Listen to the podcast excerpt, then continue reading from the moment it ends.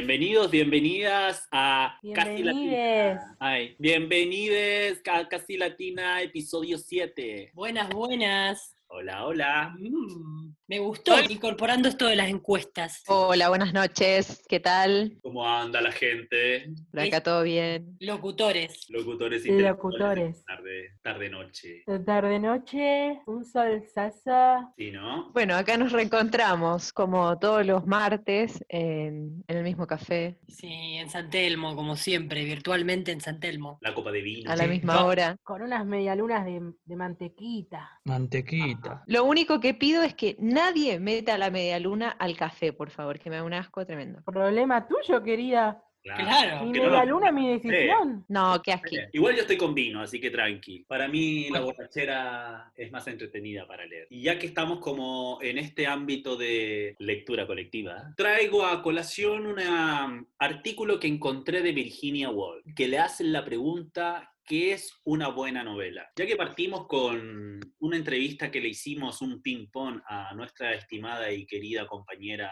Luisa, eh, me pregunto, me pregunto y se pregunta Virginia Woolf, ¿qué es una buena novela? En realidad voy a resumir muy poco y breve lo que dice este artículo y lo vamos a estar compartiendo en el feed de nuestro Instagram, Casilla Latinas, síganos, para que lo puedan leer allí completo. Pero ella habla básicamente de, se hace la pregunta, ¿qué es una buena novela? Y ella hace una analogía con lo siguiente. Una novela te tiene que meter el cuchillo entre la conjetura del cuero con el que la mayoría de nosotros estamos recubiertos. Nos tiene que poner incómodos y ciertamente alertas. Eh, no necesariamente tiene que ser una lectura que sea dramática y que esa sensación dure hasta llegar al final de la historia, para nada, sino que tiene que ser un sentimiento verdadero sobre asuntos que nos importan de una forma u otra. Dice que una buena novela no necesita tener una trama, no necesita tener un final feliz, tampoco necesita que haya una mm, que trate sobre, sobre gente simpática o respetable, para nada, ni tampoco de cómo la vida tiene que ser representada, sino que primero y aclara que tiene que estar muy clara la convicción del escritor en la novela, su postura, pero sobre todo nos pide y dice que una novela es la que te hace sentir vivo, la que te hace sentir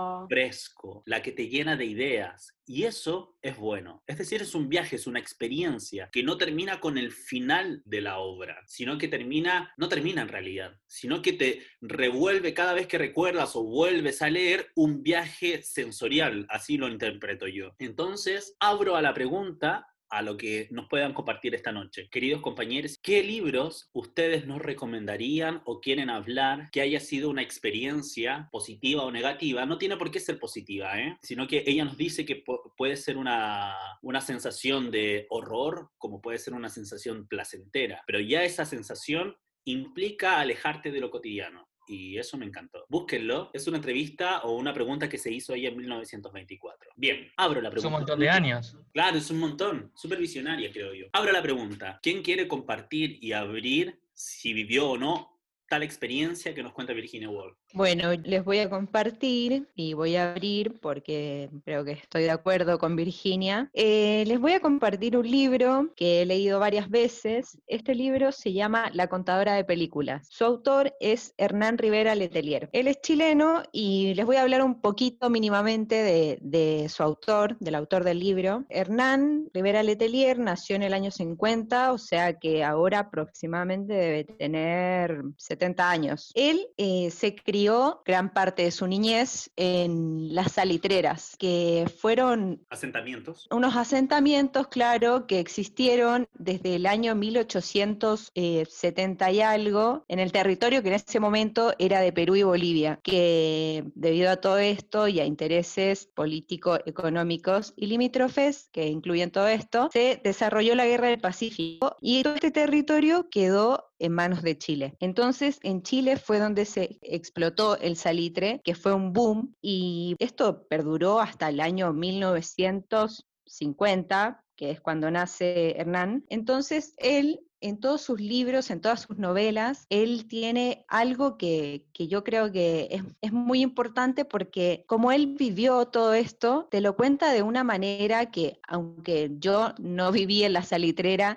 no las conocí porque ya no existen, eh, las que quedan son como una especie de pueblos fantasmas, monumentos históricos eh, que la gente va a visitar para ver cómo funcionaba todo esto. Las salitreras eran unos asentamientos que se formaron justamente para la explotación del salitre, hicieron como casas ¿Qué que eran muy precarias. El salitre es el nitrato, es un, un como una especie de mineral que se encuentra, extra- claro, que se extrae en el desierto y que en ese momento se extrajo todo.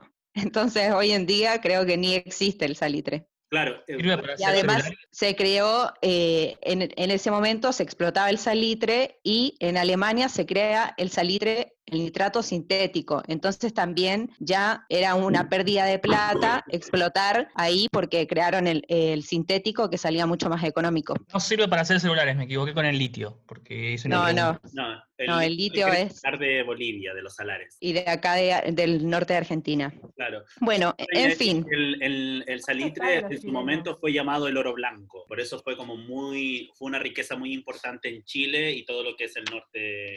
Sí, porque también en ese momento del, de las, del salitre se generaron muchos movimientos obreros, se empezaron a generar también todo lo que era el, el sindicalismo en Chile, hubieron muchas revueltas, hu- hubieron revueltas que terminaron sanguinariamente, bueno, en fin, esa es un- una pincelada de lo que fue el salitre en Chile. Eh, pero como les decía, estas oficinas fueron creadas, o sea, fueron lugares que se crearon para que viniera gente que generalmente no era de ese, territorio Generalmente todas las personas que venían a trabajar a las salitreras eran del sur de Chile. Venían a trabajar, eran muy explotados porque trabajaban como obreros. eh, las salitreras siempre estaban a cargo porque en un momento se privatizaron y estaban a cargo de empresas estadounidenses o alemanas. Entonces había uno que era como el dueño de la salitrera, que era eh, o estadounidense o alemán, después estaban los encargados y después estaban los obreros, que eran la mayoría de la gente, que vivían en condiciones muy precarias y a los cuales se les explotaba mucho y se les pagaba por medio de fichas que ellos tenían que ir a gastar la pulpería, que era el único negocio que había en la salitrera, y que además esta pulpería también pertenecía a la empresa, o sea, la empresa no, no gastaba ni un peso en realidad. Un monopolio. Tenía gente, claro, tenía gente a la cual le pagaba y la gente tenía que gastar la plata ahí mismo, entonces ellos mismos ganaban esa plata que supuestamente les pagaban. Cualquier coincidencia con la realidad actual. Claro, pero sería, claro, como una forma distinta de esclavitud, porque si ese dinero lo querían usar o cambiar por otra cosa, no se podían. podía. De hecho, esa, No, esa- no se podía. no, porque habían varias salitreras en distintos lugares del norte, pero esas fichas no podían ser utilizadas en otro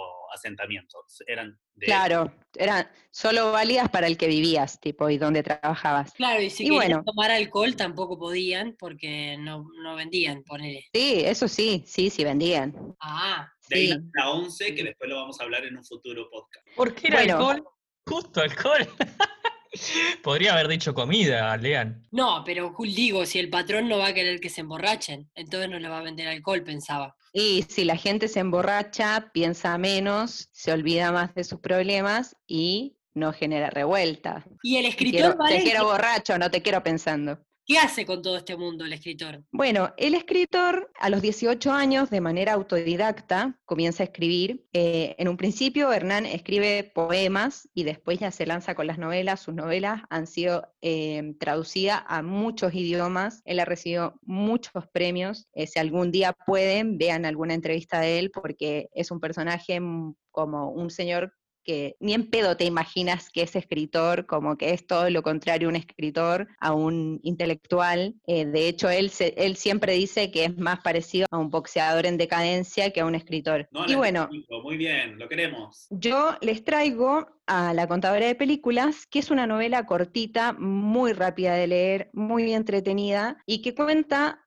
les voy a contar una especie de tráiler que cuenta la historia de una niña que se llama María Margarita, la menor de cinco hermanos. Ella tiene cuatro hermanos varones y ella es la única mujer de la familia. María Margarita tiene 13 años y en la salitrera donde ella vivía había un cine y en el cine daban a diario una película. Entonces la gente iba al cine a ver una película por día. Los que podían. Generalmente no podía ir toda la gente porque no todos tenían plata, como les contaba, ella no manejaba mucha plata y el cine obviamente también era de los dueños de la salitrera, pero esto era como la única entretención que existía en, en su oficina, la oficina. Oficina, ¿verdad? En, claro, la oficina donde vivía María Margarita. Y entonces su papá, que había tenido un accidente laboral y que había quedado inválido, no podía ir al cine y a él le encantaban las películas mexicanas. Y lo que hace es que empieza a mandar a sus hijos a uno por día y les hace que cuando vuelvan cuenten la película que vieron. Y un día decide que va a hacer una especie de concurso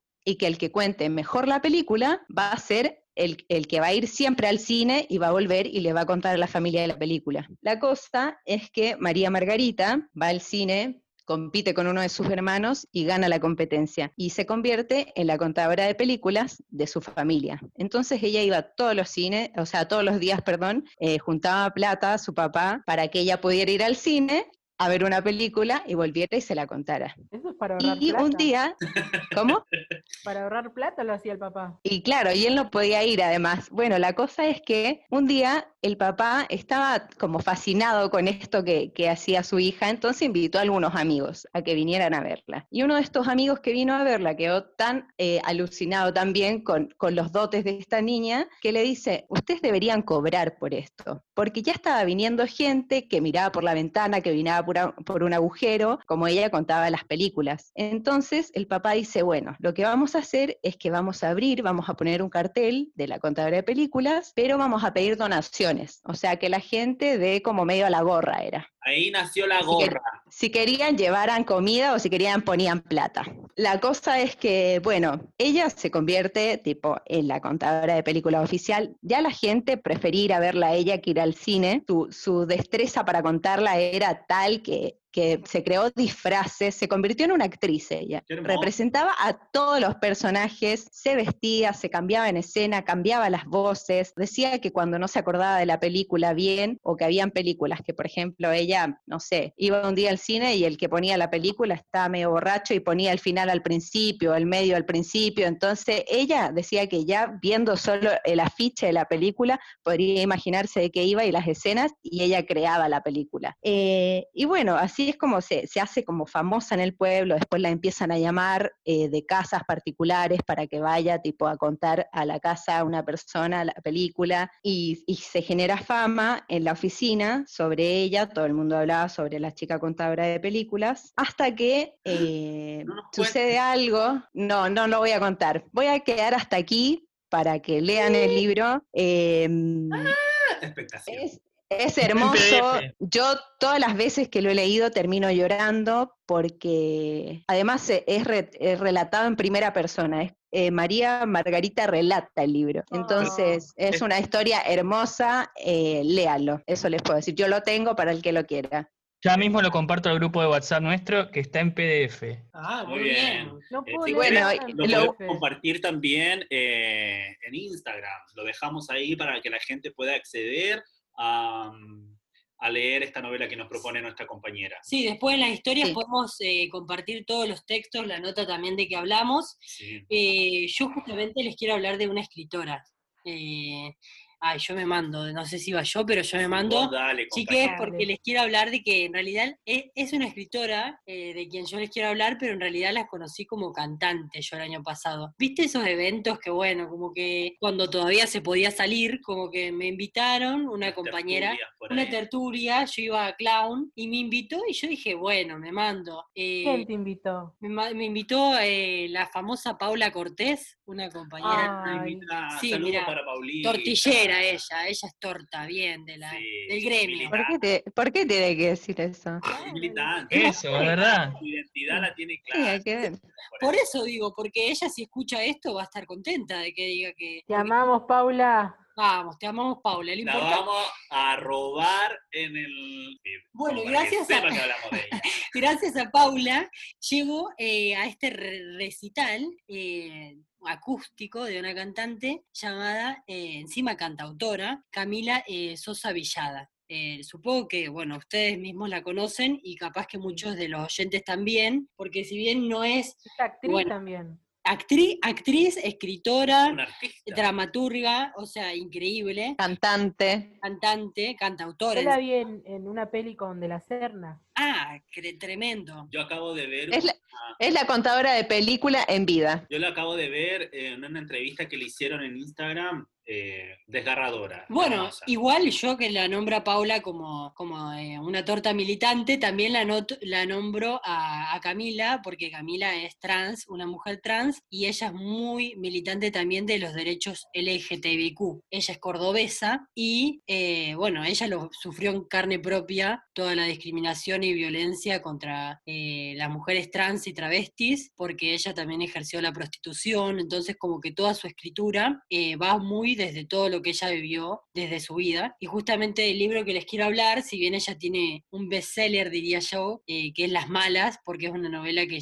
está circulando mucho y tiene muchas ventas, pero también tiene una autobiografía que se llama El viaje inútil. En esta autobiografía, eh, que es una autobiografía breve, eh, ella relata eh, su relación con la escritura desde pequeña y lo relaciona mucho también a, la, a la relación con sus padres, como porque ella lo que cuenta es que el padre le enseñó a escribir y que la madre le enseñó a leer. Y como que a la vez ellos, como al enseñarle eso, le dieron esa libertad de leer y escribir y todo eso que termina siendo su profesión y entregando, pero a la vez ella dice como que fue su único camino, por así decirlo, la escritura. Como que ella se volcó a eso, eh, pero a la vez fue su único camino en el sentido de que para ella fue una salvación como que ella encontró una salvación en la escritura, como para volcar todo esto de su identidad, y ella dice que justamente, eh, como que ella no puede ver una escritura separada de, su vida y de todo lo que a ella la marcó, y que ella escribe desde ahí, desde sus experiencias, y como para encontrar en, en la escritura obviamente un lugar de creación, pero también como un lugar de, de sanación de, de, toda esa violencia y todo ese dolor Claro. que ella vivió. Es muy heavy. Eh,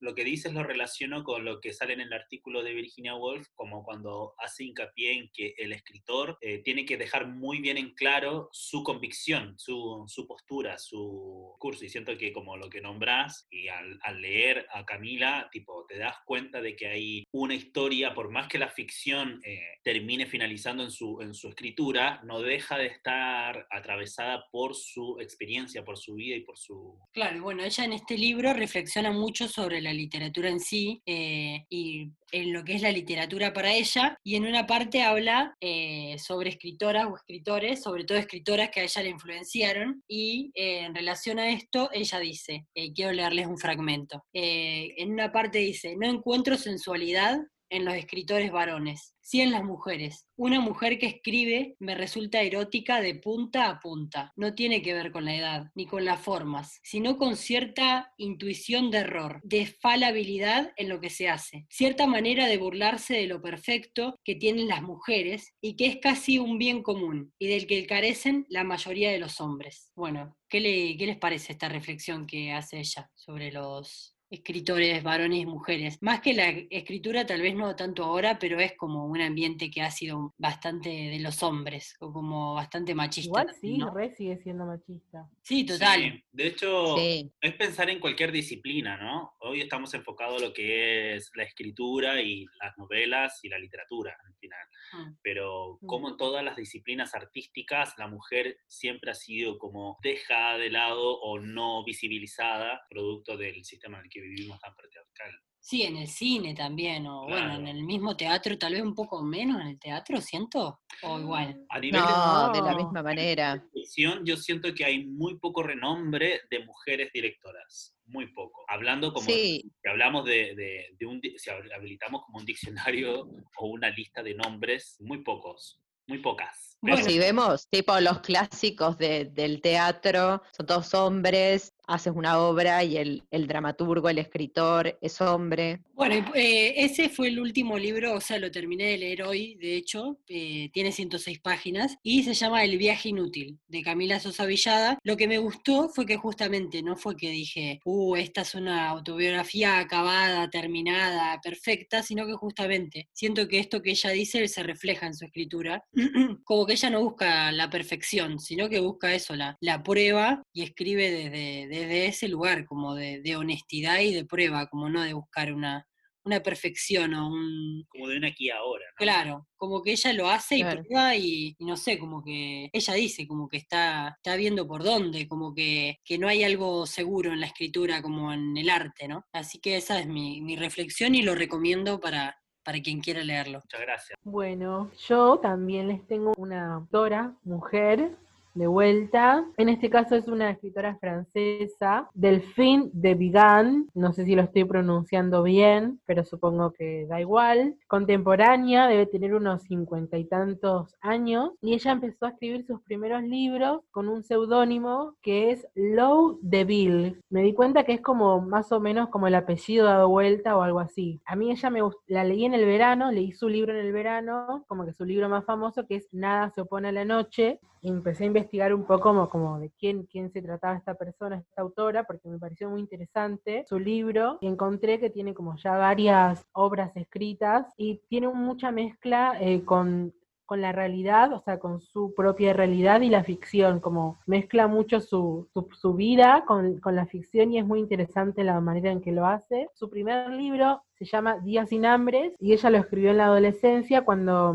estaba pasando por una etapa de, anore- de anorexia y entonces el papá como le pidió que escriba un libro o que escriba lo que le estaba pasando con eso. Terminó sacando su primer libro que era eh, Días sin hambres a partir de eso. Bueno, después eso lo escribió con, su, con, su- con el seudónimo. Después empezó a ser como más famosa y ya dejó de utilizar su seudónimo y empezó a usar su nombre real. El libro que yo leí, que es Nada se la noche, narra el proceso de, cómo vivió ella el, suicidio de su madre, porque ella lo que hizo cuando se murió su madre es empezar a recopilar información y a reconstruir la vida de, quien fue su madre y para conocerla más a ella y conocerse más a ella misma valga la redundancia. Eh, entonces empezó a agarrar eh, fotos viejas de la madre cuando era chica, videos que había grabado el padre de la madre cuando era chica, eh, un montón de cosas y se empezó a dar cuenta como todos los secretos que había en la familia y en un momento ya como a la mitad del libro, como es autorreferencial, empieza, ella misma dice como,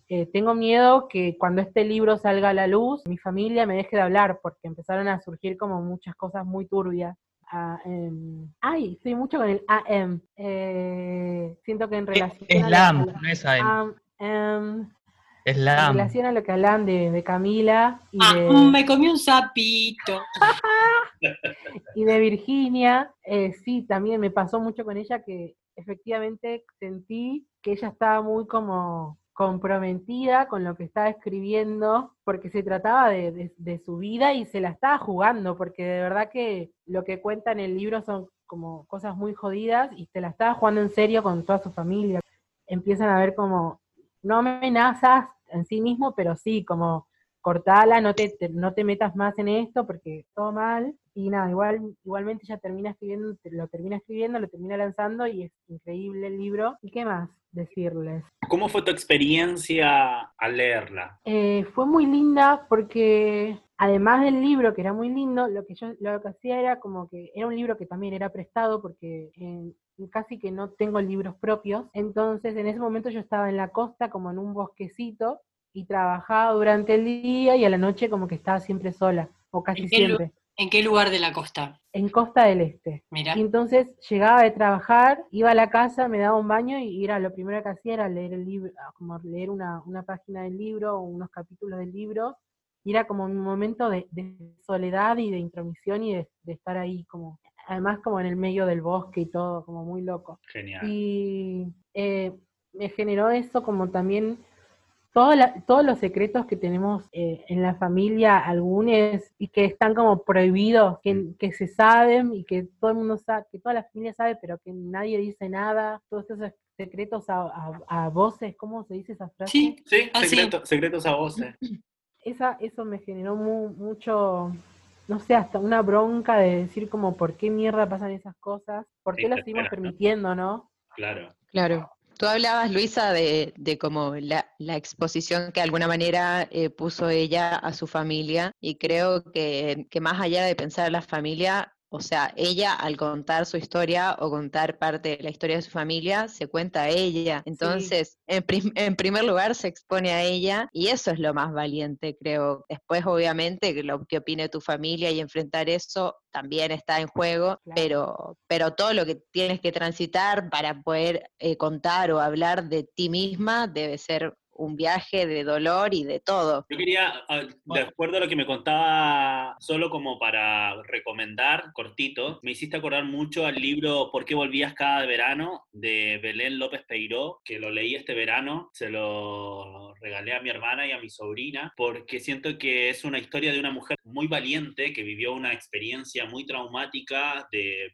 violación constante, pero de cómo, cómo esta experiencia ella la pudo transitar y convertirla en un discurso público para que no se repita, pero también como sanación personal. Charlie, ¿sabes dónde ocurre Bueno. todo este libro? Encima, en el pueblo, o sea, eh, al lado de mi pueblo de Doyle, en Santa Lucía. Santa Lucía. No, al boliche, a, Claro. a la brava. Y ocurre todo ahí en ese pueblo y de hecho lo terrible es que la persona denunciada, este chabón que fue un abusador, El tío. ahora en la cuarentena estaba haciendo controles en la entrada del pueblo, ¿podés creer? O sea, como que la clase política, como que todo sigue impune. Y... Claro, Es, es tremendo. Siguen siendo todos los mismos. Claro, yo siento que eh, cuando leí el libro me, me sucedió que me, produ- me produjo mucho, mucho horror, rechazo y odio por parte de todo lo que era la justicia, la policía, todo, que los invito a leer porque es un libro que, que expone mucho a... Chiques, chiques, Bueno. perdón que, que interrumpa, pero hay una voz que está faltando y que a poco tiempo. Sí, Están por cerrar el café, perdón. Nos están por echar del café. Sí, sí, Sí, bueno. así que están subiendo las sillas, vamos. Quedaría lo mejor para el final, claro.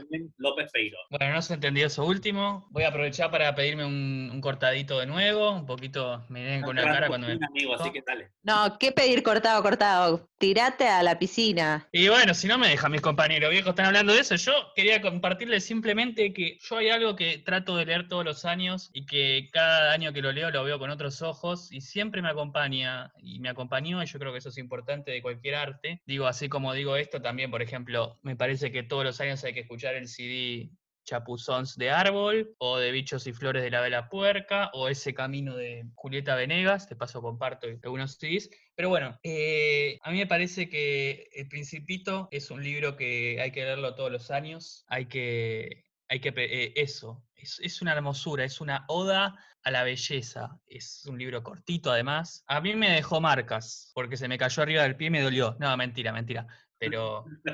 eh, No, qué boludo. qué- pero me- me- no, es una locura. O sea, voy a leerles algo. Lo esencial es invisible a los ojos. Más trillado que la mierda. y bueno, acá se hacían todos los snobs que leen cosas así. Yo leo el Principito, viejo. Ay, porque ella que quiere, que quiere eh, eh, empezar a hacer una vida nueva y, y- y el arte y todo eso. El Principito, viejo. Y la guía para la vida de Bart Simpson. También que la, que la compartí en el grupo, también quiero que la compartan, porque es otro libro que me marcó, que no lo, no lo tengo. Pablo, sin repetir y sin soplar. Eh, libro No, espera que no terminé. Ensayo sobre la No, ceguera. cállate tú. Claro, basta, viejo, todo protagonismo quieren tener. Háganse su propio podcast y ganen las elecciones. Pero te iba, pero escuchame, ves que, ves, ves que te subiste a una y no, no escuchás a tu compañero, te iba a dar el Se ¿Qué- te, escucha, qué? se te escucha Marlean, deja que hable claro, Pablo mejor. no, es eso, es que se escucha mal. ¿Qué decías? No, que te iba a dar el pie justamente para que digas recomendaciones de libros de Pablo Finbar, sin repetir sin Claro. Ay, me gusta, me gusta hablar de mí, me encanta. El- al amigo aquí. No había terminado con el Principito, pero bueno, vamos a pasar con eso. Total, el Principito lo conoce todo el mundo, pero es, hay un montón de frases hermosas como ¿Qué fue lo último que encontraste en el Principito? que lo esencial es invisible a los ojos y que, es un- que me parece que es un libro universal además, porque lo puede leer un niño de 10 años y un adulto de 50 y- un niño de 28, iba a decir, claro, iba a ser un chiste conmigo. Bueno, recomendaciones por Pablo Finbar. Ensayo sobre la segreda de Saramago, Capitanes de la Arena de Jorge Amado. Uy, mirá, todos hombres, viejo, tenían razón. Estrella Distante de Bolaño, Capitanes de la Arena, ya lo dije. ensayo- eh, Galveston de Nick Pisolato, que es el productor, el director de True Detective, ya que se hacen los no, yo también me hago. Y creo que no noté ninguno más. La contadora de películas es muy buena también. Las Eh, malas de Camila Sosa Villada. Sí, ¿cuál más? ¿Por qué volvías cada verano? Gracias, Lian. todo- lo que sea de Pedro Lemebel, con eso, nada más. Pedro Lemebel. Queda un minuto. He aquí mi secreto que no puede ser más simple. Solo con el corazón se puede ver bien. Lo esencial es invisible a los ojos.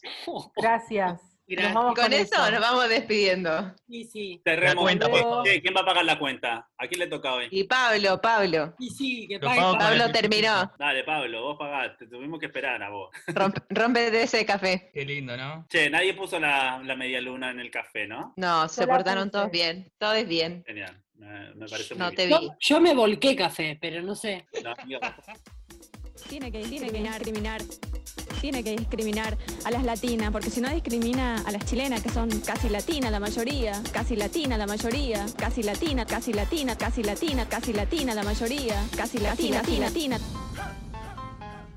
A las chilenas que son, a las chilenas que son, a las chilenas que son,